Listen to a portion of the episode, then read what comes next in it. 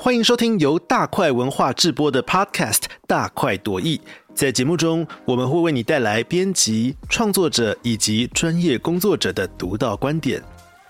今天要为你带来的是由大块文化企划的新书《泽伦斯基：我们如此相信》的新书分享会台中场的录音，由大块文化的董事长郝明义先生与国际关系暨地缘政治学者尹立桥 George 进行对谈。这本书中所收录的五十篇乌克兰总统泽伦斯基的演讲稿，显示出哪些语言与心智的力量呢？他如何运用语言，让邻近的挪威与遥远的日本，让各有盘算的政治人物与满怀理想的大学生都相信了乌克兰所捍卫的价值？一起来听听郝先生与尹博士的对谈。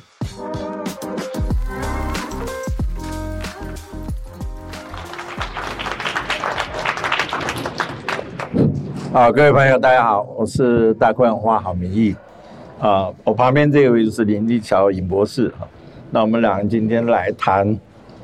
泽连斯基展现的言语和心智力量哈。今天的话，因为我们主题是谈他的言语跟心智的力量，这么进行的方式会是，我先很快的跟大家再介绍一下泽连斯基这个人，以及我们看到他人生的一些重要蜕变啊、蜕变。啊朋友特别提醒我是要蜕变，然后呢，我们再接下来就请尹博士来谈他特别他研究他这个演讲的部分，最后再总结一下，就我们看到他这个整个人的这种生命的力量，这个到底来自于这个哪里哈？呃，这是泽连斯基的年轻时候的照片哈，大学时候读的是法律系。不过他有个嗜好，就是兴趣了啊。十六岁的时候，他就跟他的同学，他们就组成了一个呃喜剧这个一个团体啊，就专门这个讲一些插科打诨，然后非常讽刺搞笑的这样的一个各种表演。这他这个团体名字呢，就叫做九四五区啊，在乌克兰语这个什么 Krapata 就是九四五，就是九四五区，他住的生长那个区域那个城市。就是九十五区这样子，那他等到他大学毕业以后，他也当过律师，呃，当过律师之后，之后，但是很快的，他发现他本来的业余的这个嗜好，表演这件事情好像大有可为，那他就跟他的朋友就组成了团体，然后巡回乌克兰各地演出，然后后来呢，还到这个莫斯科，呃，这去打天下。因为那个市场大嘛，的大市场，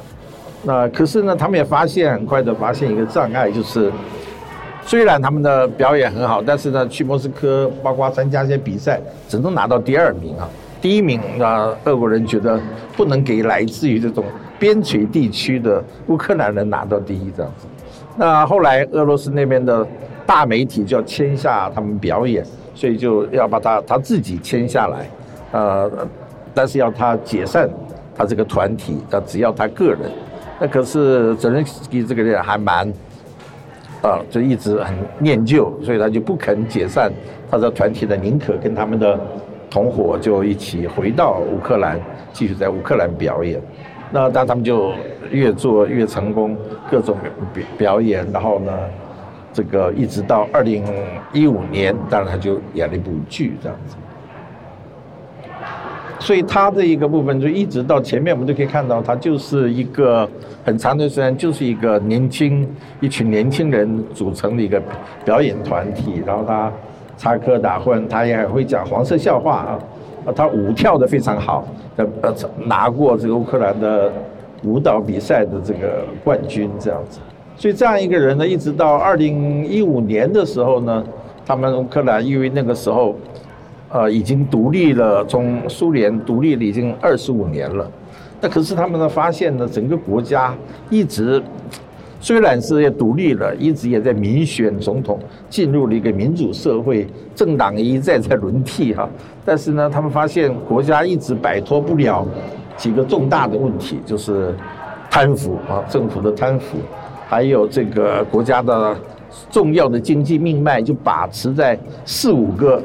这种寡头的巨富的手里，那第三个当然就是俄罗斯的影响，俄罗斯包括在二零一四年把这个克里米亚半岛并吞的这种后续影响，所以一直这三个难题就解决不了。就是历任政府可能上台都前都信誓旦旦的，他们要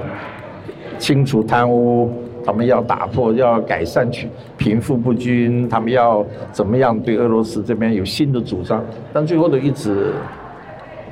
上了台之后就换了位置，就换了脑袋，照样的贪腐一一再这个横行这样子。所以我就说，在台湾这种事情一再发生呢，我们大家大家都都有个困扰，就其其实全世界的这个民主社会都有个共同的困扰，就也就越来越不知道票又投投给谁了啊。那每一次都相信一个政党轮替可以带来新的希望，每次上台又总是失望这样子。所以在二零一五一五年时候，他们就制作了一部影集啊，叫《人民公仆》。这个人影集的开始呢，就是泽连斯基在扮演一个高中老师，教历史的高中老师。然后有一天，那个选举期间快到了，所以校长就叫他们把学校要布置成一个投票所，然后叫学生他们要去做海报，这诸如此类的。那他就非常火大，他就觉得为什么要他们的教学要被这些政治人物给干扰、给打断，所以就说大发脾气这样子。所以他就跟他们讲说，已经二十五年了，我们政党轮替多少次，这些人每次上台，每次让我们失望，那么混蛋，那是把他们臭骂一顿完了。他说，如果我能当总统，一个礼拜我要干嘛干嘛，那个讲了一顿。结果他讲这段话的过程就被他的。一个学生在隔壁大楼就拍了下来，拍了下来之后呢，就丢到 YouTube 上，然后 YouTube 上呢，或者就大红，大家都说哇，这个老师有胆胆识，敢这样讲出了我们心里的话，所以大家这个就这个家长也决定说是帮他这个啊竞选，但是我哪有钱这个去缴那保证金呢？学生帮他取募啊，取募了钱，然后缴了保证金，结果呢，最定。影集刚开始的话，就是他早上打开了门，进来给他恭喜的人说：“先生，你当选了我们的总统啊！”总之，这就是这个呃电视剧的这个这个主要的这个内容。然后，当然他当了总统之后，就是他要打破各种这个城规、城府的规定这样子。不过，就刚才讲的，就是他面对的这三个问题，就成为这个呃。戏剧剧集里面的这个重要的走线啊，他到底要怎么解决这些问题？那在电视剧里面呢，就很夸张的说，他当年当选总统的时候，剧里面是拿到了乌克兰前所未有的百分之六十七的这个得票率。然后他拿到了之后，很快的，二零一五年大红，二零一六年，最后他们二零一九年就要再来一次乌克兰的总统选举。所以到二零一八年的时候呢，忽然间大家就开始，因为实在太失望了。所以到二零一八年那个时候呢，选前大家调查乌克兰人的这个投票意愿，只有百分之十的人愿意去投票，有大部分人都不愿意投票，这样子，就百分之四十几的人就不知道要投谁。那这个时候呢，也许有人是刚开始开玩笑，也许干嘛，就就让他去试试看。结果呢，他就在。这个状况里面的排名，他拿到了第三啊。那大家讲，哦，第这个样子就可以拿到第三，然后呢就开始要试试看了。所以二零一八年的年底，干脆他就宣布他正式竞选。竞选的第一轮，他也是第三名啊。但是接下来他的冲刺就不一样，尤其是关键的一场，就他那个时候单挑了这个当时的总统，但是不说辛苦吧哈。然后呢，他就单挑他，就他说，我们公开辩论啊，这公开辩论呢，并且是到一个八万人的体育场去辩论这样子。哦，那当然，这个 p r o s i n k o 也觉得这个小子很容易把素人嘛，什么懂懂什么政治，就觉得一定可以把他给一举摧毁，就是也同意了。所以他们的决战场就在这个八万人的这个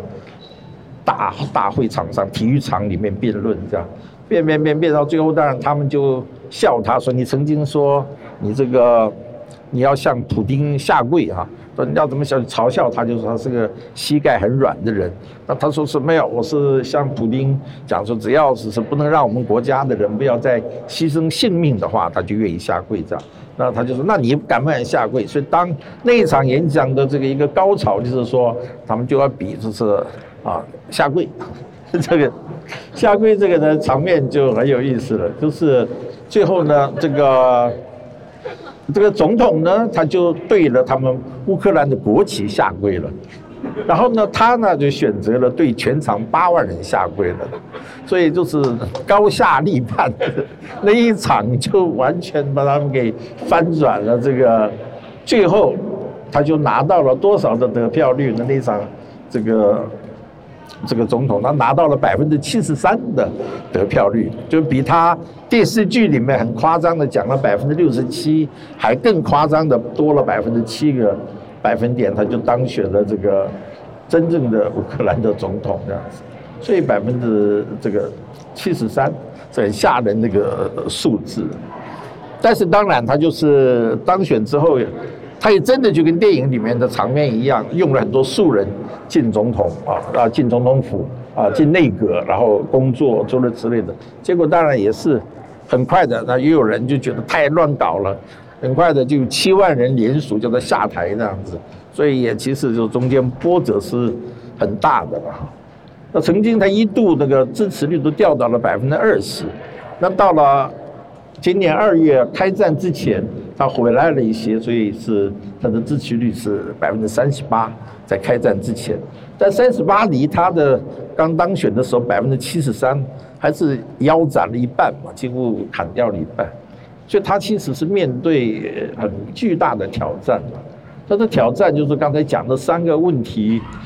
呃之外，就我们事实上看一下俄罗斯这个问题，它不只是有世界大家都知道。的全世界第二大的军力了，那它有很多事情，它能源的武器是非常强大的，天然气啊、石油都没法，乌克兰是没法比的。那即使国民所得，这个俄罗斯也比乌克兰要高很多。就呃，到去年了，二零二一年，俄罗斯的人均所得是一万两千多美金，乌克兰的人均所得只有四千八美金啊。就说在欧洲，其实乌克兰是最贫穷的一个国家，所以各方面来讲，其实是非常他面临的局面，其实是非常艰巨的，完全跟俄罗斯是不成对手的。即使到那个战呃还没有开战之前，很多国家都说也嗅到了一些危机，说要支援他们。到底怎么支援他们？最好笑的一个数字不就是那个？德国说要送他们五千顶钢盔嘛，哈，那个德德国要支援他们，要送五千顶钢盔的，所以我们现在今今天大家都觉得哦，好了，乌克兰打得虎虎生风，但事实上就是在战争爆发之前，他们根本就是一谈散散沙，然后根本人均所得，不然国民的财富不如人。然后也没有能源武器，军力也根本无从比较。然后他的支持率也从百分之七十三跌到了百分之三十八。呃，所以几乎就大家真的觉得是这是个不堪一击的国家。所以那个普京会想到三天四天就把乌克兰拿下来，并不是事后现在觉得说哦，他这个嘲笑他。但当时来讲，其实他也讲是非常合理的，这并不是一个。他就觉得那真的是一个手到擒来的这样的一个东西，但就是说，就像我们说，每个人看到的，事实上就是战争爆发以后，很快的我们就看到完全不一样的局面，就是马上就他们就最有名的就是他，所以他是我们很多人都在讲说，用手机是一个多么这个。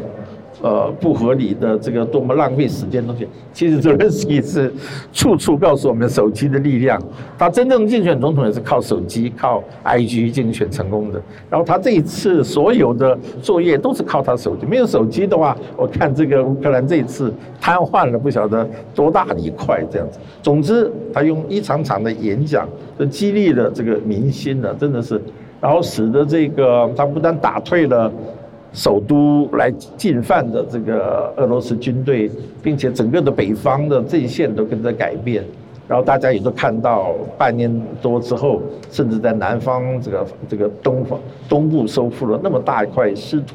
让他们的人民也是一样，不管是让老太太愿意在废墟中重新耕种，还是小孩这种劳军，还是人民，处处的表现出对战争的这种大无所惧的这种勇气，其实都是跟他的这个这一个人有着密切不分的关系。叫他一场场对全世界各国寻求的资源，并且真的讲出来的是，他一再讲的都是让大家知道，乌克兰说打的不是他们为他们自己一个国家的生存，而是为了整个全世界的民主社会的共同的一种信念、勇气跟价值在捍卫的。所以今天看起来好像哦，那些西方各国的。对它的资源好像都是合理的，但在那过程里面其实并不是那么合发生的。当时大家想想看，战争刚发生的时候，谁会想到真的那个 SWIFT 系统，全世界的银行系统越能把俄罗斯平除在外？谁能够想到真的会叫就是刚刚讲的从五千顶钢盔的这种资源法到真正的火力全部的资源？所以他顶算是一个人就把。刚才讲了，就是乌克兰从一个四分五裂这种各种状态下贫弱不堪的这种状况下，整个的重新整合起来，成为一个这个，他不单是呃把俄罗斯这个抵抗给挡住了，我们是觉得他事实上真的是真正给乌克兰独立的三十，现在已经三十多年了，三十一年来真正的给他独立后的国家。带来这个新的生命，它凝聚了全国人民共同的这种信念跟价值，所以他在开战之后，他的支持率就又从三十八升到了百分之九十一啊，所以又再度完全不一样的这个一个这个跳跳跃这样子，所以在这里面，今天所以我们在讲的就是要谈他这本书，要谈他的这个所有的事情，在这本书里面。谈的面向可以很多了，有谈他的领导力啊，就他怎么样身为一个国家的一个领袖，他能够把刚才讲的，其实是，呃，他们也是非常意见分崩离析的，就像是台湾有统独之争，他们乌克兰有很大的一个这个辩论，就是到底要向欧洲靠拢，还是要向俄罗斯这个这个不要断绝跟俄罗斯的关系，这两块的辩论也是非常大的。那包括像这个，呃，俄罗斯占领了这个克里米亚半岛之后，到底说马上要跟他们拿回来呢，还是要就承认它，然后就当做一个过渡期看看再说？这些问题在战前其实都是争论非常大的，但是到战争爆发之后，当然就就不一样了。所有人都没现在乌克兰就没有人在讲要靠向俄罗斯那边靠拢了，同样的。克里米亚也是，他们现在就是一致的认为，就必须要把它拿回来这样子。所以当然有他的领导力，然后但第二个就是说他说话演讲的力量。那怎么样从一个刚开始讲的说只很多国家只愿意建五千五千顶钢盔的这种局面下，他却能够说服到让大家这么这么样全力的支援他，能够挺住这里，他真的有个特别的说话跟演讲的力量。但当然，它里面还有一块，我们可以从这本书里面可以看出他自己的个人的那种生命的成长，他到底的力量是怎么汇聚起来的？所以大概就是这样子。因为层面很多，所以我们不同的演讲就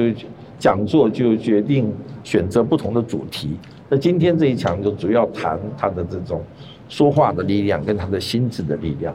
那我就先简介了到这里，我们接下来就请。George 啊，尹立桥尹博士，他来跟大家分享一下他看到的泽连斯基他的这个演讲跟说话的这个力量。那因为尹博士他是专门研究呃国际关系跟地缘政治，哈佛的政治这个博士，所以哦这这一阵子我跟大家一起合作，觉得每一次都收获很多。所以这一次我就说我们三场都一起讲吧啊，然后也反正不同的这主题方向。啊，每次听都也是收获很多。好，George，那交给你。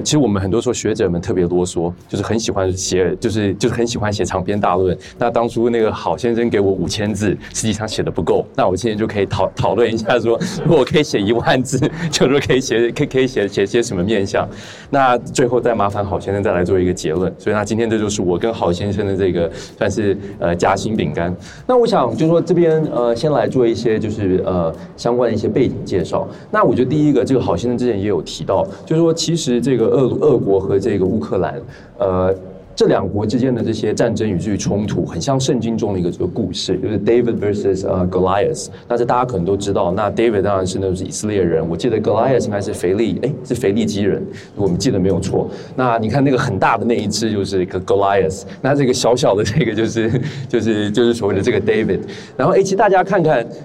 你看这个就是所谓的不对称作战，对不对？你看那个 Goliath 拿着很大的一个这个这个枪，然后这个 David 就是拿了一个这个呃呃 slinger，就是这个投这个投石器。那当然，我们大家就如果有读过圣经的都知道，那最后这个呃就是 the ultimate the ultimate victory belongs David，就是最后这个胜利的是这个小的，就是这个 David。那当然，我们现在有很多讨论都在讨论军事方面的嘛，对不对？那我们今天就想一下来讨论一下，说实际上在国际的这个舆论战场上面，呃，也是乌克兰，就是说，呃，至少到现在为止，基本上对这个俄罗斯还是呃算是打得非常非常的漂亮，就是也是打的俄罗斯是节节的这个败退。那我们具体上来说，我想先来讨论一下，说那乌克兰它所呃必须要处理到的一些就是呃 disadvantage，就是一些呃劣势。那我有时候中文会忘记怎么说，所以大家包含一下，有时候可能要中英混杂。那我第一个先来讲一下，像这个其实之前郝先生也有提到，就是说这个呃，我们如果看军力的话，呃，就是说乌克兰它第一大劣势就是它的军力真的无法跟这个俄罗斯就是也就是对比。那这些就是一些包括坦克啊、军队的一些这个数目的呃一些呃这个这个统计。那反正基本上就不管怎么看都是呃俄罗斯要强的是非常非常非常多。那这些收尾数大家有兴趣可以去网站叫这个 Statista 可以看一下。所以就这这。方面来说的话，就是说这个呃，真的是以所谓的以大，就是以大博小。就是那时候其实不只是俄罗斯，它的 estimate 说三十天之内就能够把这乌克兰拿下。其实美国那时候之后的 estimate 也是好像两天之内可以把，也是可以把基辅拿下。认为说，甚至都跟泽连斯基说，哎，我们可以来帮你安排，让你那个呃，让你逃跑，对不对？但是后来泽连斯基当然是没有逃。好，那这是第一个面向，就是说这军事实力上是有不对称的。然后其实还有一个面向是，就是说。不是有一个话就是什么今日乌克兰，明日台湾吗？老说我我们做国际关系的看看这个，就觉觉得说，其其实这个情况应该是乌克兰应该非常想当台湾，因为乌克兰还有一个很大的劣势是，就说那个乌克兰它传统上对那个呃西方各国，尤其是美国，呃它的这个利益，就是说它呃实际上呃呃不是就是说这个西方各国以至于美国的这个核心利益之一。那台湾的情况其实就是很不一样，所以今天就是说呃对吧？如果乌克兰可以当台湾，还会。很希望当台湾的，那这边的话，我也在很快的，就是再稍微再提再提一下。当然，这些都是一些背景资讯，可以让我们更理解一下，说那为什么泽连泽连斯基他的这个所谓在国际舆论场上演讲的这个胜利，到底是就是多么的来之不易？那第一个面向，我们先来看那个地缘政治嘛。那比如说，我们看台湾，台湾现在是就是在第一岛链，就是说呃，等于是在中北亚和东南亚的这个呃枢纽嘛。那今天如果比如说大陆如果把台湾拿下来了。这个对呃美国在印太的这个地缘的一些呃这个优势就会呃或者一些这个情势就会有非常非常不利的这个影响呃比如说呃大家可能知道很多国际航道和国际油管都会通过台湾海峡或者台湾附近的一些海域。那今天如果中国一拿到好，那假设说比如说中国统一台湾了，然后接下来中国又想要比如说跟日本就是来吵吵架，可能把比如说一些群岛拿回来，那中国就可以跟日本说好啊，那我今天来给你做一个 blockade 就。我来封锁你，我不让你油通过，我也不让你的船通过。那日本这个国家，它是非常依赖就是国外的进口的一些资源和这个原油。那日本就是不出，应该是不出两三个月就就肯定是撑不下，就很难撑下去。那在这个情况之下，就是大家都知道说台湾的战略位置非常非常非常重要。相比之下，乌克兰就是虽然说幅员广大，但可惜它再怎么大都不是什么，就就不是什么特别关键的一个呃这这这个这这个位置。就是虽然说它是那个欧洲的一个这个呃欧陆国家这一个对俄罗斯的一个这个 buffer，但是呃它呃就真的那个战略的这个重要性，就是跟台湾是不可同日而语。那大家接下来有兴趣都可以再来讨论。不过这第一个是从战地缘政治的角度来说。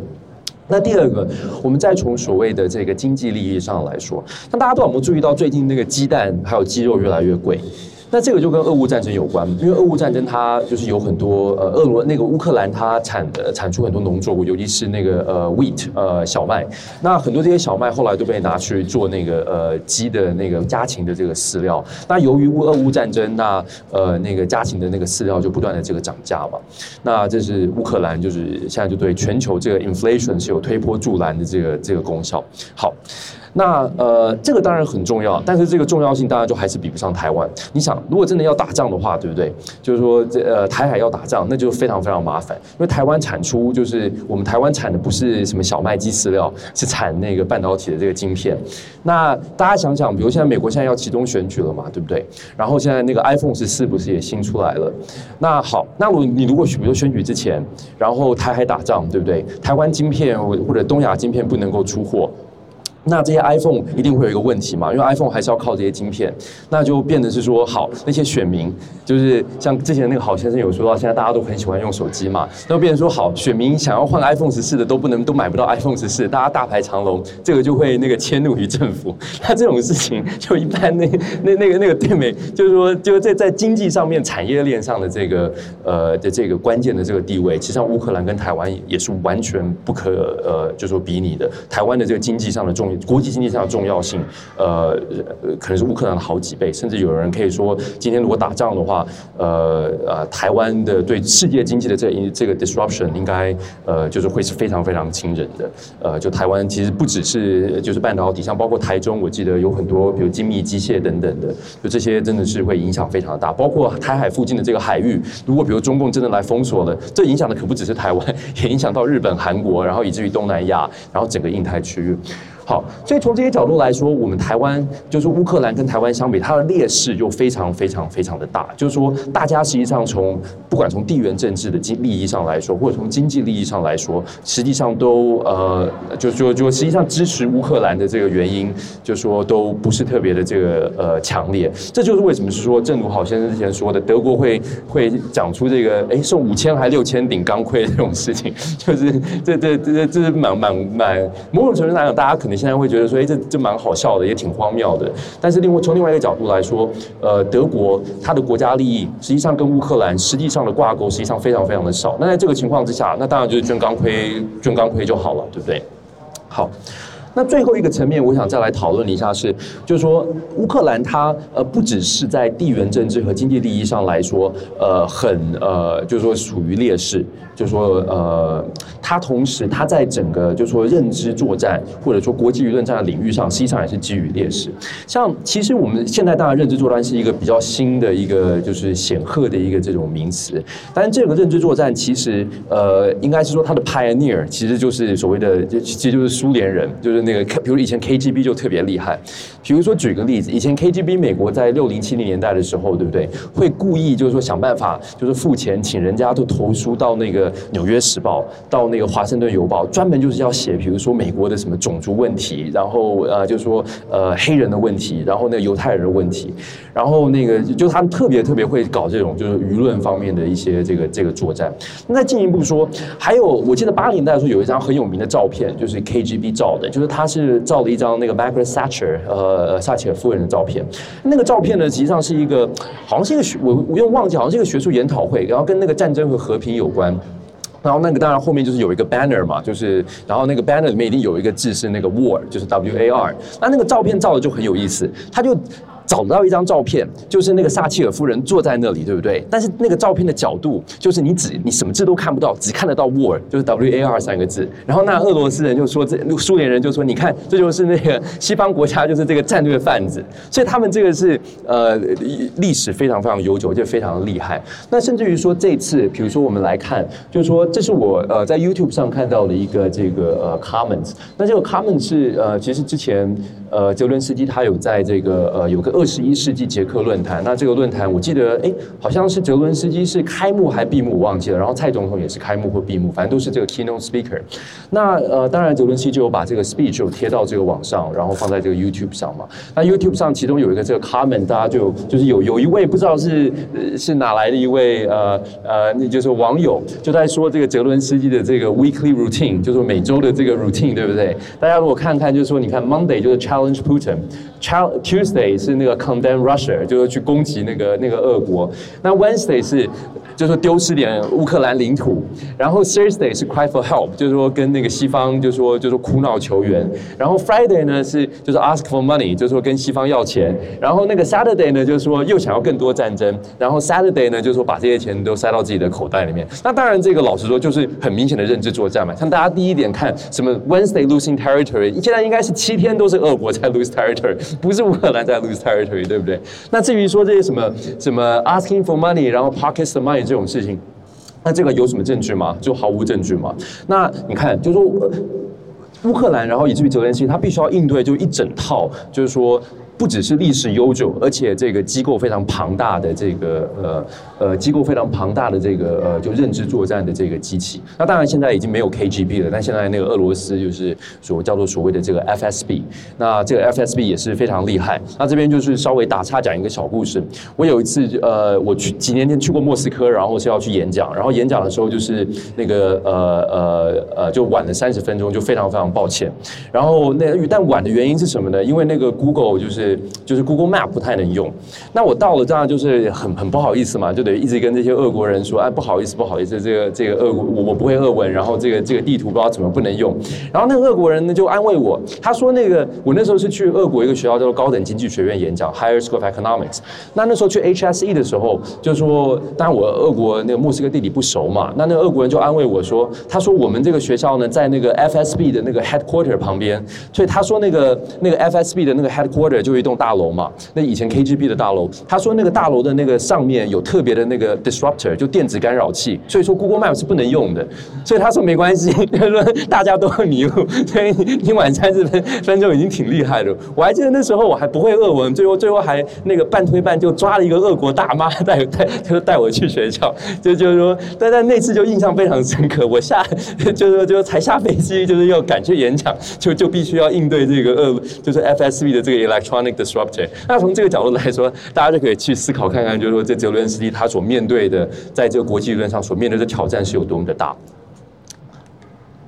好，那我接下来就是我们在我们刚才就稍微讲了一下这个 context，就是说，那为什么就是说这个泽伦斯基他的呃这个呃所面对的这个劣势是就说如此的这个大？那想我们进一步再来讲一下，说，哎，但是那为但我们后来看，就其实泽伦斯基他在国际舆论上，他这个战争实际上呃是打得非常漂亮的。那我们具体我们再从三个层面就是来分析，第一个是战略，第二个是战术，第三个是主题。那之前有讲说，就是说这个我们字数都有限制嘛，那这次。大家看的这个书里面的导，我写的导论，其实主要是在讲这个战术，所以那今天我们就专注于来讲，就这个战略和这个主题，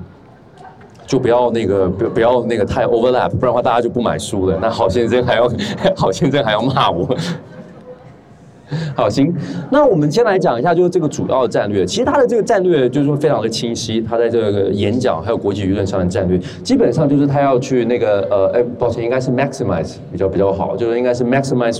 resonance 或者 max，基本上就是说你要就是说呃最大化各国跟乌克兰的这个共鸣。对不对？就是说，大家又觉得说，哎，乌克兰打仗，对不对？就是乌克兰有事，就是世界，就是欧洲有事，就是世界有事。然后乌克兰的俄军在乌克兰这些暴行，就大家都必须要在乎，对不对？那就有这个 resonance 的这个事情。不过这个的话，就是说，其实这个战略听听，大家觉得说都都挺都挺简单的，就是说，这当然就是讲话就是要大家要有共鸣，对不对？但这个事情就是其实是 easier said than done，就是说你这个说起来容易，但做起来其实非常的难。那我想，由于今天我们是在台湾出这个书嘛，然后也在台湾。讨论这议题，那我先来来，我们来可以讨论一下说台湾的一些这个外交，我们来看看说台湾有没有做到这个所谓 maximize 共鸣的这个事情，大家看看就可以知道说这个事情做起来有多么多么的难。比如说，大家最最也也是最近的一个，就是说，呃，台湾在打广告嘛，现在不是联合国大会嘛，对不对？那这个是呃，就是说，那现在台湾就花了不少钱在纽约的这个呃自由广场，呃，不是，就是那个时代广场，就是打了这个广告嘛，大家就可以看到这个照片。你看这边一整排，全部都是跟那个台湾跟这个 UN 就是有关的嘛，而且还不止这边一台哦。你看这边说 Give Taiwan Voice。跑到这边也是 Give Taiwan a Voice，就说这个是花了很大的钱，最后去打的这个打了这个广告。大家如果去过纽约，应该都就是都都有机会去过这个时代广场看过，这是纽约的这个算是一个这个地标嘛，对不对？好，所以我们就是花了非常非常非常多的这个钱。好。不过再进一步说，那这个这个实际上是一个美国人，就是他是观察台湾的，他就有看到这个呃，他就有看到这个广这些广告，然后就他就有一些这个想法，然后他这这个人当然是讲话可以说是可能有点太刻薄了，他就说我们是就是说他就说台湾干什么事情呢？就是说 spend ninety five percent of the budget on media placement，就是说你把百分之九十五的预算都花在就是打这些广告，对不对？然后 five percent 在想就是说这些广告到底是说什么东西，对。对不对？那为什么美国人会这样说呢？他说：“我们再哎哎再再回去再回去看，就是说，你看这些广告，对不对？老实说，从国外外国人的角度来说。”这个他们看起来就是 Taiwan Taiwan Taiwan，right？就是没有东西是跟美国有关的。就一般的美国，像我在想，我在美国教书的时候，一些学生，他们很多人就跟他讲台湾，他们台还会以为台湾是泰国，对不对？他们看到这个广告就觉得说，哎，就就就就泰国呀，泰国在台湾就是有什么问题呢？对不对？就没什么，就是它实际上这个就是说，当然我觉得我们做这就是非常非常重要的，非非常是非常重要的事情。但是某种程度上来讲，就是这位的，就是有点像美国酸民，他实际上就是呃。呃，揭示一个问题，就是有些时候我们很多是在做外交的时候，可能实际上还是蛮走就是台湾本位的，就是说都是在讲说啊，我们台湾怎么怎么样，我们台湾很可怜，就是我们台湾受大陆打压。当然这些都是事实，这些是客观事实，没有错。但是问题是说，我们今天一直在讲台湾，就是这个到底跟就是国外讲到底有没有这个效果呢？对不对？所以才说就所谓所谓说这个共鸣，就是说这个讲起来很简单，实际上我们自己就是说我们那也有很多很厉害的。外交官，但是我们自己就是做到多少，这个的话还是可以再商榷。那其实还有一个有趣的例子是，之前有一个台湾 Can Help 的这个嘛，那我这个也是在那时候我人在国外。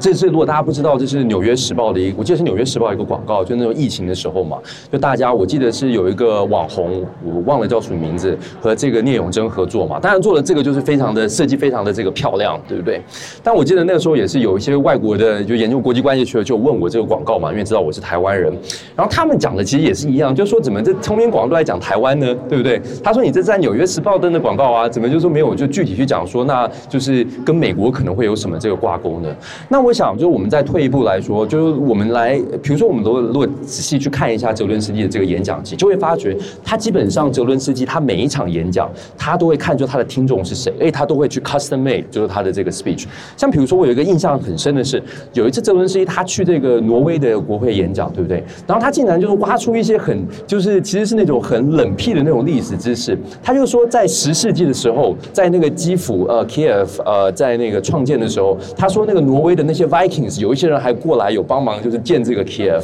你看他的那个能够做到这么的这个细致，对不对？那你一讲，就是马上就拉定拉近，就是他跟这个挪威的这个距离嘛。或者像比如说，那等一下也会呃再再稍微讨论一下。还有一个我记得印象特别深刻的是，他有呃那时候泽伦斯基有去那个日本的那个呃议会演讲。那当然传统上其实乌克兰和日本。真的没什么交集，就是说这真的是那个呃呃相隔千里，对不对？不过那泽伦斯基他这个，所以理论上来说，他这个 speech 应该是非常非常难讲好的。就是说你要跟日本人讲什么呢？就是说难道难道讲动漫吗？然后 然后或者或者是讲那个，就是就是真的是 completely different world，right？那呃，但是他的讲法，他这个演讲就也写得非常精彩。他刚开始演讲，他一开头就开始在讲到这个核子安全的这个问题。他就说日本是唯一一个世界上受过的核爆侵袭的这个国。家。那我们现在在俄乌战争当中也必须要去思考，那我们俄国也有我们在乌克兰也有很多不同的这个呃核子的这个发电厂，那这些发电厂因为俄乌战争的原因，就现在就是说都呃没有就是说这个呃正常的运转，然后呃而且就是是受到战火波及的。但这个情况之下，那俄乌战争实际上不只是一个这个俄国和乌克兰双方之间的战争，它实际上也是全球这个核武安全以至于核子安全的这个问题。那一讲这个，那日本人就这边的话，当然就是这个共鸣就多很多了。那我们其实台湾呃，我们相对比一下，当然我不是说台湾外交做的不好。不好哦，只是说，就说，哎，那我们能够怎么样？可能从乌克兰这边学习呢？就是说，因为我们看很多一些比较重要的例子，包括最近的这个 UN 的例子，还有聂永真这个例子，那都是一直都是在讲台湾、台湾、台湾。那这个美国在哪里呢？对不对？或者我们今天要去日本做外交，那日本在哪里呢？那老实说，今天如果。比如说有什么国家可能，比如说希望台湾投资或者希望台湾帮忙，对，比如说我说印度好了。如果在台湾就天天在讲说，呀，我们印度呢，就说我们人口很多，但是我们没有资金。那台湾资金很多，那我们印度很需要台湾资金，你们台湾应该给我们印度资金。那那台湾会给印度资金吗？好像也不会啊，对不对？我我我是知道，其实其实现在印印度就是就实际上大家都有注意到一些新闻，实际上印度政府现在就花很多心力在 lobby 台湾嘛，对不对？但他们就是可能也是应该跟泽伦斯基学习一下，就是要。国际政治就要想说是 mutual interest，要想说要不断想办法去换位思考，而不是一直在讲说我想要什么，我我我觉得我多么多么可怜，我多么多么怎么样，我有什么情绪，然后就认为说其他人必须要就说呃很自然的，就是对你有这个共鸣。那这个事情真的是做起来是非常非常难的。所以就泽伦斯基他这个所谓的这个共鸣，就是说 maximize resonance，就是说增加共鸣的这个呃主要的这个指导战略，这个就真的是如之前所说，说起来很容易，做起来非常非常非常的难。像我们自己看台湾，就是就有很多可以改进的地方。好，那我们这里还有在讲战术嘛？那战术的话，那这个就是就就很快的就带过，因为这个书里面就有就有写到。那这个战术的话，就是其实呃呃，我我今天很挺蛮好奇的。我们应该找时间，如果有机会，应该问问看泽伦斯基或他身边的幕僚。就泽伦斯基他呃，其实真的蛮受那个 Churchill 就是 inspired，就是丘吉尔这 inspired。当然他们两个人特别不一样，但是不一样归不一样，但他们很多时候演讲用的这些技巧和这个技术，就是说还是有一些共通的这个地方。那呃，OK，希望我还记得。就是说，我记得，比如他四个战术嘛，那这个战术或者技巧，就是说，一方面，呃，一是就是有精准的用字遣词，就是这个 diction。尤其是泽伦斯基，他特别，他实际上他的这个语言是非常非常有特色。他语言就是非常的呃呃，to put it bluntly，就是讲的呃直接一点，其实非常粗鲁的。某种程度上来讲，他就讲的非常直接。比如就直接说那个德国是懦夫，然后说那个呃，反正就是在就是说大家就是好像就是那个呃都掩耳盗铃，然后故意就说呃就就就故意无视于俄俄国俄国对乌克兰的这个侵略，对不对？那好，我在想说，我那时候在读这些演讲。就在想说，那我们台湾有任何政治人物说过任何类似的话吗？好像好像也蛮少的。就是我们好像没有人骂过美国，美国懦弱，连骂中国，骂中国好像有时候还会骂，但是好像也没有骂到像，也没有像泽伦斯基这么的这个直接。不过他这个所谓的这个 diction，他的用字遣词，他就有一定特别，他其实是有一些特别的一些这个考量。他基本上还是为了就是说要用这种呃比较强烈的语言去对一些西去对西方国家呃。以至于这些民主的世界各地这些民可能的民主盟国去做一些这种很强烈的这个刺激，那当然泽伦斯基他所必须要面对的这个问题也是大家都认为天高皇帝远，这乌克兰就是出什么事，就是抱歉我讲直接一点，就乌克兰出事干我屁事，对不对？就是说就就在乌克兰打一打，但是反倒说好，我今天如果去帮助乌克兰的话，那俄国如果今天要把比如说什么能源管线卡掉什么的，那这我不是很麻烦吗？对不对？那这所以那那这个泽连斯基他的这个所谓比较粗鲁直接这语言，实际上是设计来就是要去就是说应对这方面的这个问题，就是说这个地缘政治上、经济利益上，实际上俄罗斯和乌克兰他们完全不是在同一个呃，就就就不是在一个 level level plane 上面。好，那进一步说，他当然还有，比如说这个巧妙的比喻，然后层层堆砌的这个论点，还有就是这个华丽铺张的语言。那就是很快的讲一下，就是说，其实泽伦斯基他的演讲有点像是一个那个呃呃，就是特效特别多的那种武打片，其实很像那个电影。如果大家去看他的演讲，然后其实这也有一个 parallel，就是我记得泽伦斯基的太太是编剧，对不对？嗯。有可能他真有，就是说这个有有点用这个编剧的这个方法去思考这个这个演讲，所以演讲就是非常的这个 vivid，而且说他又有很多不同的这个场景，然后就是一一紧扣一紧。那在这个情况之下，他的就是能调动大家这个情绪的能力力量就会非常非常的强。那这边就说稍微暂停一下，就说文章中也有提到，就是其实泽伦斯基的演讲是非常礼貌滥情的这种演讲，就是呃呃，那他礼貌滥情应该是骂人的话嘛，对不对？但是他的这个情况就是又，这我们就要再回去再再讲到就是这些地缘政治的利益，还有这些经济的利益。老实说，泽伦斯基跟大家讲理是没什么用的，因为你讲理了，就是说好，俄国这边有多少利益。乌克兰这边有多少利益？你讲了就是没用，因为讲得很清楚，就是在俄罗斯利益大，乌克兰没什么利益，对不对？所以只能搞这礼盲滥情，这这就就这一套，就是说尽量是要让大家觉得说，哎，对啊，乌克兰的人就是说在遭受苦难，那这个就是我们要感同身受，对不对？乌克兰的儿童在每天在被这个飞弹就是打死，那这个就跟我们纽约就要想说，那纽约、伦敦，然后柏林，如果也天天有小孩被那个被飞弹打死，我们应该要感同身受，要有同理心，等等等等的。那那就是说，呃，所以就那从这个方面来说，他这种礼盲滥情实际上是非常理性的这个算计。就是呃，他如果不走礼盲滥情，他就完全没有这个，他实际上是完全没有方法去应对这个这个俄罗斯的这些一些这个外交的攻势，还有在一些地缘政治经济上的这个优势。好，那我在战术方面就先讲到这里，因为这个这个也还是要鼓励大家大家去看看这个书或看看这个文章。那最后我想就稍微来讲一下说他的这个具体的这个主题。那其实那个周伦斯基他讲这个演讲，他的那个 substantively，他内容上主要有两个主题。第一个就是所谓的这个民主 versus 这个呃就是独裁。他很多时候他会把就是俄乌战争的这个冲突会上升到说是这个民主对独裁国家之间的这个冲突。那当然，如果我们顺着这个思路的话，对不对？那就是你帮助那个乌克兰就是帮助民主，然后帮助俄罗斯就是帮助独裁。那这个我就不呃呃是呃我猜时间也肯定有限，就是哎。没有没有，就就就哎呃，不想讲，我现在不想讲那么久。没有没有。那那个呃，行，这不我就我就不读了，就大家这反正在那个荧幕上，大家都可以自己看。不然他就有这个民主跟独裁。哎，看不见，不不行。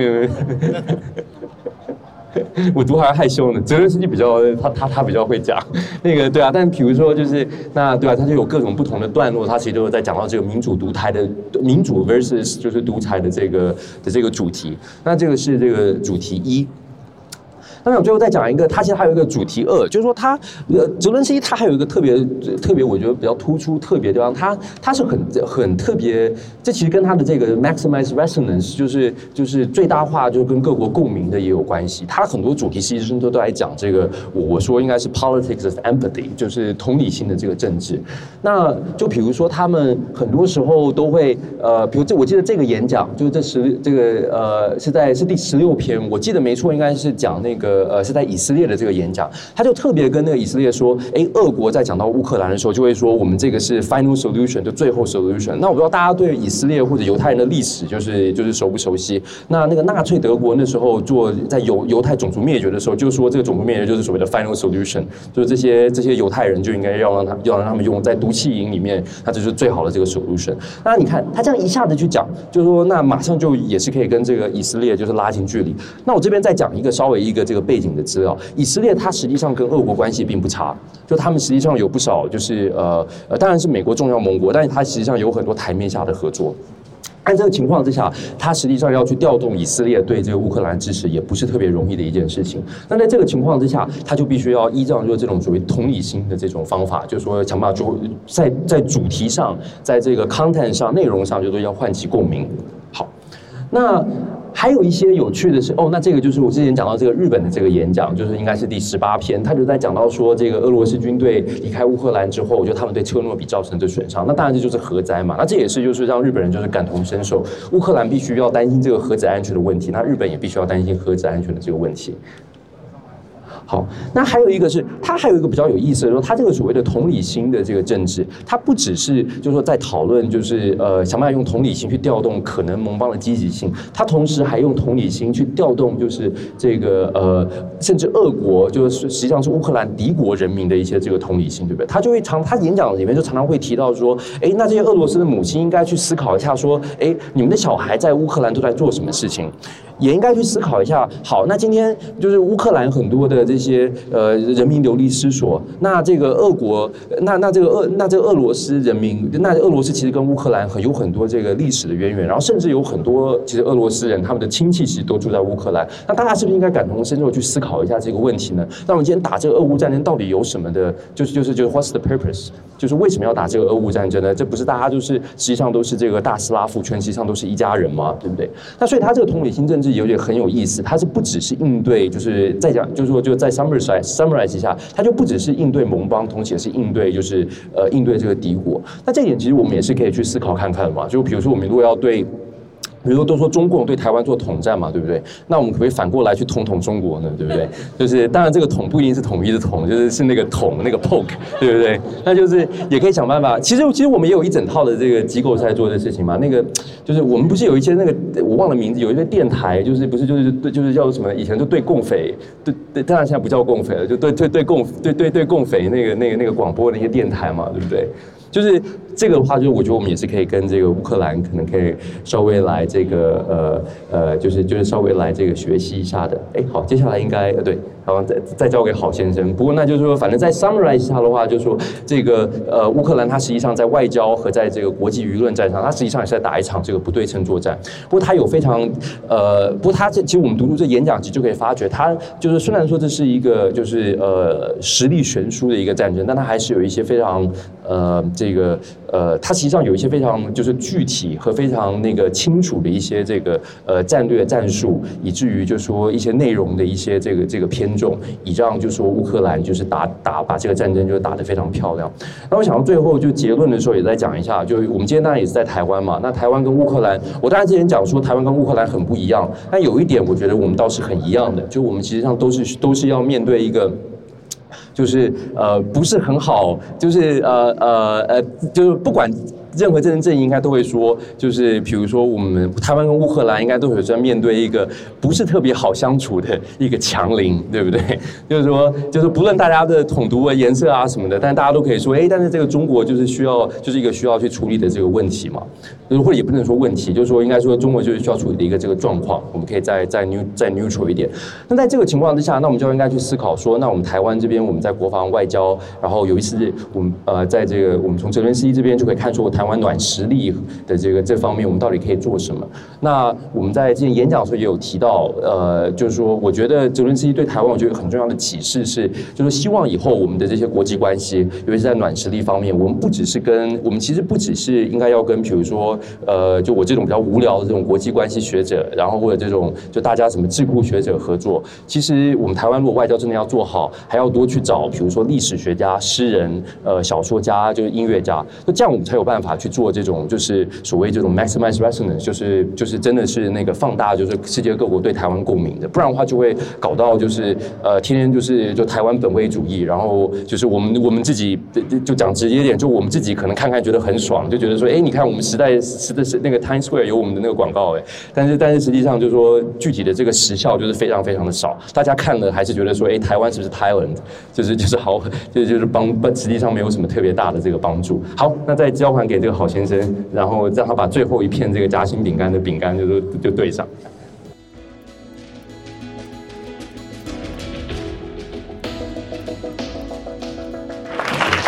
刚才 George 讲这个。对啊，你说他们讲说台湾把百分之五九十五的经费都花在广告媒体上，但是只有百分之五用在到底传达了这个讯息在 content 上面啊。但是跟我们讲说台湾有百分之九十五的很多经费都花在一些文文字馆，对吧？公共建设到底这个文字馆里面到底要表演什么、装什么内容，没有是一样的。就的确，这就是我们。常常的就只重视硬体跟这种架构，却对内容不不不上心啊，甚至很多建了很多图书馆，但是图书馆的买书的经费却变得是少之又少，人家希望我们捐书这样子，所以这样讲就是他真的是一个蜕变的过程，就是从他一个搞喜剧的演员到他真的素人总统。到最后，他变成了一个世界注目的这样的英雄人物，就是他真的就看他相貌的变化，就所谓的我们中文常讲“相由心生”，他真的是完全是实证了这句话。那个相貌的变化，我就我在文章里面写到，就说，包括他当总统的时候，大家都认为他是一个误入丛林的小白兔哈，但是真的这仗打下来就发现。小白兔啊，把毛抖一抖，就变成了一只雄狮，就是变成老虎了这样子。那这里面的过程，我觉得就说真正的，就像刚才 George 讲的，说他的演讲，他的这个言语的力量，他讲我在五月中，因为我就是因为那个看每一场演讲，一场场他对各国不同的这个领袖的演讲。为什么每每一场都那么多人站起来欢呼鼓掌？呃，看起来不像是装的，不像是演的。然后呢，可是每场内容好像也都会看到，其实他也都不外乎是在两件事情嘛，一个就是制裁俄国啊，第二个就是提供我们资源。不是想一明白，一定就这么两两个诉求嘛。但为什么会对讲了一个一遍两遍都罢了？那？讲了这么多个国家，竟然还是大家都一直起立鼓掌欢呼，所以这里面一定有它的魔力在。就是说是什么？是是这个动力让我驱使我。后来我就想说，我一定要看一看他的到底讲了什么东西。所以我在他总统府的网站上，后来我五月中的时候找到了一百八十篇，当时是一百八十篇演讲，所以就看了之后。整理出来，而里面讲的真的就像刚才 George 讲的，他真的是为什么会虽然底层的诉求都一样，但是每一场都能让大家鼓掌欢呼呢？就是因为他每一场都能够找到跟人这个跟当地找到的这个连接起来这个特殊的连接点，这一点真的是这个这个厉害。那所以。我我们真的要自己要反省，或者是预备一下。如果有一天我们的总统必须要向世界各国每天要讲一场，他是平均一天至少是一场演讲，他对国内一场演讲之外，在在一场对国外的演讲。那国外的演讲当然不是每天都有，但是平均下来你想想看，到五月中的时候，也就是当时战争才打了三个月九十天的时候，他已经有。也也一百八十篇演讲嘛，所以就差不多的，至少是这个将近两篇这样的演讲。那我觉得这一点上，就是讲起来就是我们可以知道一点，他是真的相信演讲的力量。就你如果不是一个真的相信演讲可以表达出自己所有的立场，找寻到资源。达成对俄罗斯制裁这样的一个目的话，我想想不会花那么多时间在不断的这个演讲，而这一点当然就跟他自己的出身真的有关。后来他自己就承认，他说，因为他这一辈子都在在做表演嘛，都是在 messaging，都是在传达讯息，所以他确实就是真的知道怎么样 messaging，怎么把讯息传达出去这件事情的重要。我们讲的，我们现在叫视觉传达系，那起码他绝对相信他的语言传达的力量，就他这一这一点是绝对相信。那除了这个语言传达的力量之外，就是他真的就是一个，我觉得一定里面有一个核心的东西。我觉得核心东西，它就有一种信念。其实这个信念呢，就是也是可以从他的演讲里面找到。就从呃现在回头看，也就是在他啊二零一九年当选总统的那一年，他们的就职典礼跟我们的就职典礼是一样的，也是五二零啊，他们的呃总统就职典礼，他在二零一九年五二零那天他的就职典礼的结尾那篇演讲的呃结尾，他就说，他说我一生都在竭尽全力让乌克兰人发笑。那那是我的使命。他一直在演喜剧片，一直在插科打诨，一直在讲黄色笑话，一直啊不是一直了，都不怕讲黄色笑话，然后一直在讲这个各种这个好玩的东西。但是他说，现在开始，我将尽我所能，让乌克兰人至少不再哭泣。哇，这句话真的到三年后来回头看，哇，就觉得那种预言一样的力量，就那那是真的就是他对自己的那种信念。那这种话当然就是说，很多政治人物都会讲一些很漂亮的话、重要的话，最后唯一检验他的东西就是时间。那我觉得就是说，他真的是三年后俄罗斯入侵了。他做了什么事？他确实是对得起他这个在当上总统的时候所这个讲的这句话。而这样的信念的来源呢，就是说的那个心智的力量。我觉得，尤其是大家如果看啊，他在今年的复活节的那篇演讲里面，又可以看到非常清楚。然后在那篇演讲里，他讲他说：“我们的心中充满强烈愤怒。”我们的灵魂对侵略者和他们所做的一切充满强烈仇恨。但是啊，请不要让愤怒从内部将我们摧毁，请让我们化悲愤为外在成就，请让我们化悲愤为一种善良的力量来击败邪恶的势力。我这的话是，其实是可以看出，即使在那么巨大的愤怒中，他自己都承认。他们有愤怒，有仇恨，但是他们却这个要求、请求他们信信信仰的对象能够帮助他们化悲愤为外在成就，击败这个善用善良的力量来击败邪恶的势力。而最后就是后来很多人都引用了他的话，就他讲光明将将战胜黑暗，善良将战胜邪恶，生命将战胜死亡。所以乌克兰必将胜利。所以因此我们就看到信念的这个问题的决定性的东西。当信念在的时候，就像刚才就就讲，战争刚爆发的时候，啊，普京以为是三天四天就可以拿下来了，说美国人也觉得大概就两三天的事，因为才不过半年前嘛，大家记得吗？那个阿富汗，对美国撤退阿富汗，本来美国认为阿富汗应该至少可以撑个一两年，两一两年不成问题的嘛。但是马上，美军一走，然后马上就就就就就走了那个总统，所以美美国本来也就要说是问他要不要就是先转移阵地啊，先不要在基辅，他们先保全他安全。你想想看，对任何一个政治人物来讲，这句讲起来的话都是多么合理的一个事情。一国的领导人应该先重视自己的安全。危险的时刻，我们先躲到一个，先撤退到一个安全的地方，然后徐图再起啊！我们要这个重新整顿力量。对呀，这个是很合理的啊。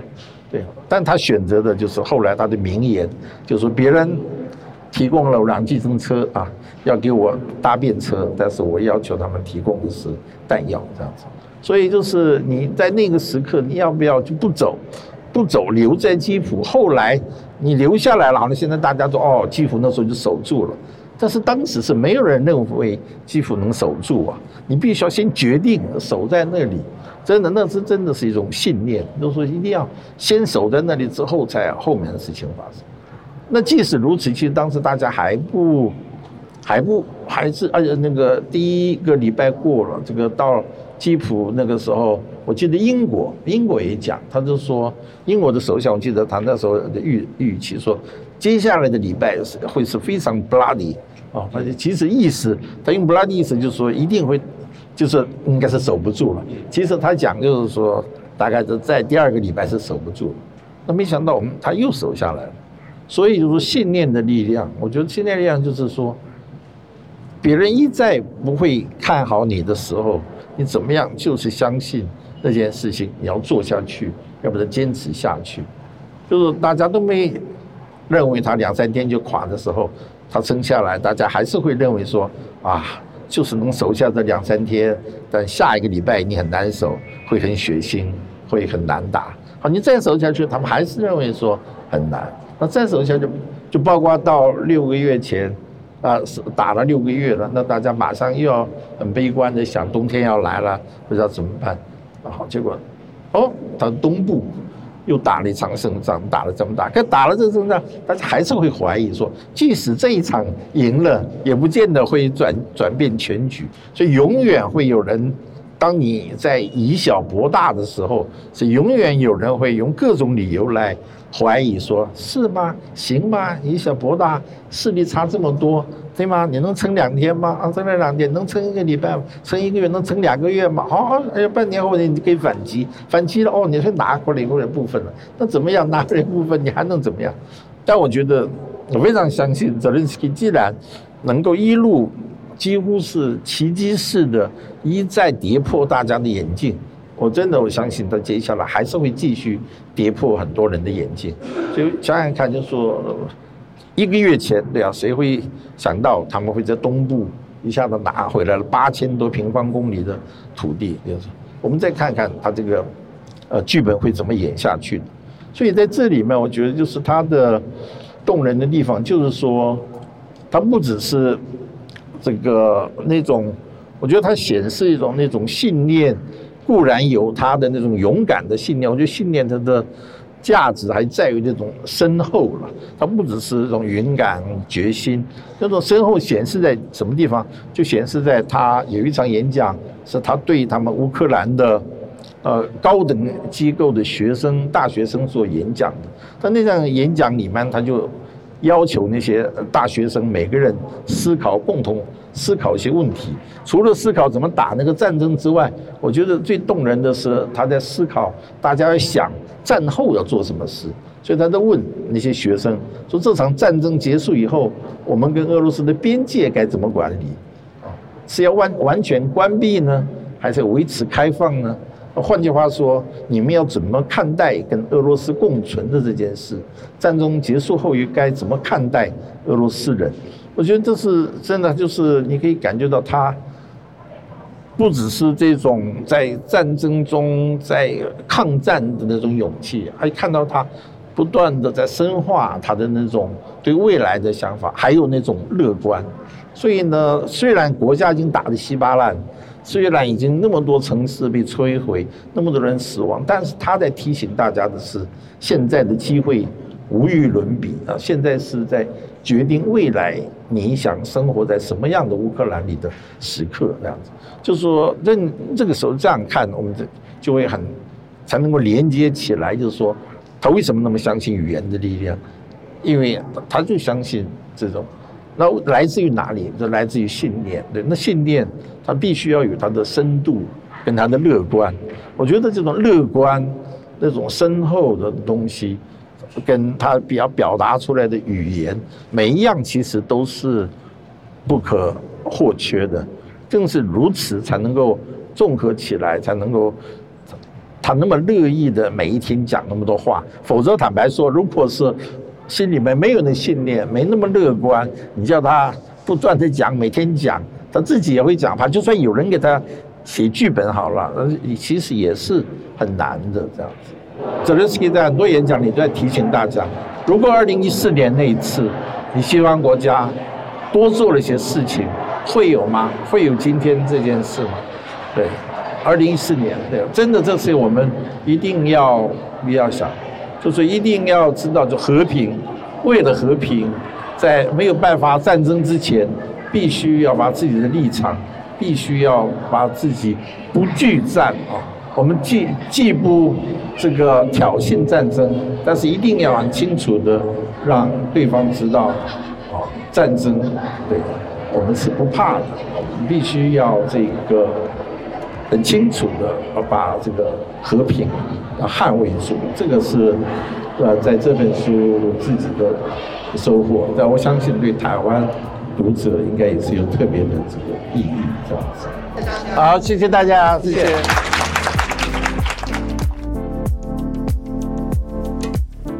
感谢你收听这一集的大快朵颐希望你有所收获。如果你喜欢我们的节目欢迎你追踪大快文化的粉丝专业与 instagram 更欢迎你到 apple podcast 底下的留言区告诉我们你听了这一集的想法哦。